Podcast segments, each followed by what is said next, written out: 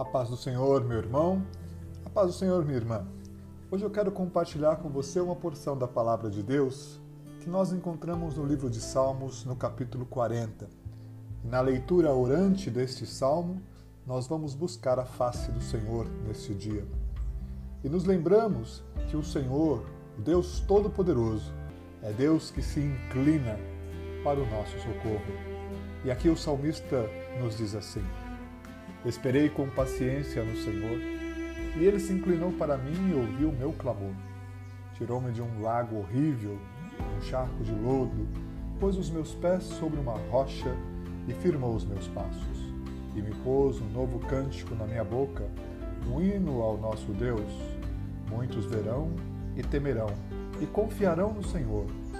Bem-aventurado, bem-aventurada a pessoa que põe no Senhor a sua confiança e não respeita os soberbos, nem os que se desviam para a mentira. Muitas são, Senhor meu Deus, as maravilhas que tens operado para conosco, e os teus pensamentos não se podem contar diante de ti.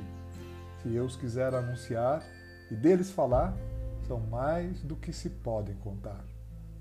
Vemos aqui, meu irmão e minha irmã, o salmista que vive uma situação de extremo perigo.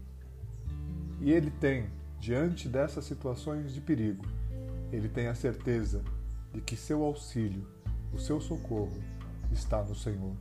Sim, o Senhor que se inclina para ouvir o teu clamor nesse dia, para ouvir o nosso clamor nesse dia. Por isso, busquemos na experiência do salmista nessa oração, esperar com paciência pelo Senhor, o Deus que se inclina para mim, que se inclina para você, que se inclina para nós e ouve o nosso clamor. Vamos seguir com esperança, vamos seguir com confiança no Senhor nosso Deus. Que o Senhor te abençoe, minha irmã e meu irmão.